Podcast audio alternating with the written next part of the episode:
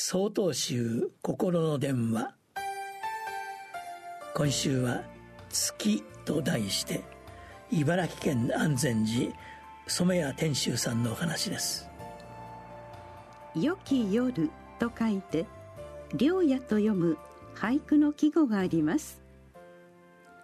秋の満月の夜のことを言うのです。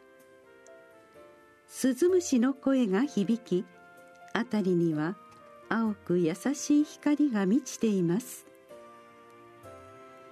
しかし月はいつまでもその姿をとどめてはいません。刻々と変わっていきます。漆黒の新月から三日月上限の月満月と姿を変え十六夜加減の月巣ごもりへと再び漆黒の闇夜へと帰っていきます。それはまるで私たちの生きる道筋を表しているかのようです。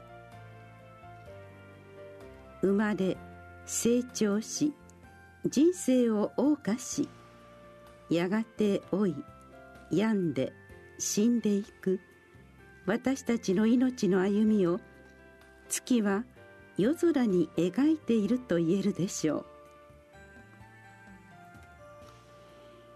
人の苦しみからの下脱を説いたお釈迦様が悟りを開かれたのが満月の夜であったと言われます。象徴的ですね。生老病死は私たちの生命の事実です。それを避けるのではなく受け入れ命の働きのままに生きることをお釈迦様は示されたのです。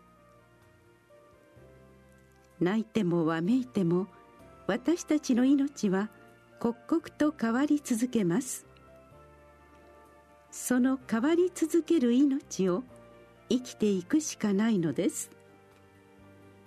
そうであるならばそれを嘆くより生老病死の事実を受け入れ安らかな心で過ごし豊かに変わり続ける生き方を目指したいものです。月は姿を変えていきますがいつも同じ明るさで私たちを照らしています。私たちも月のように形を変えても悲しむことなくいつも同じ明るさで周囲を照らす存在でありたいですね。秋の夜空を見上げてみましょう。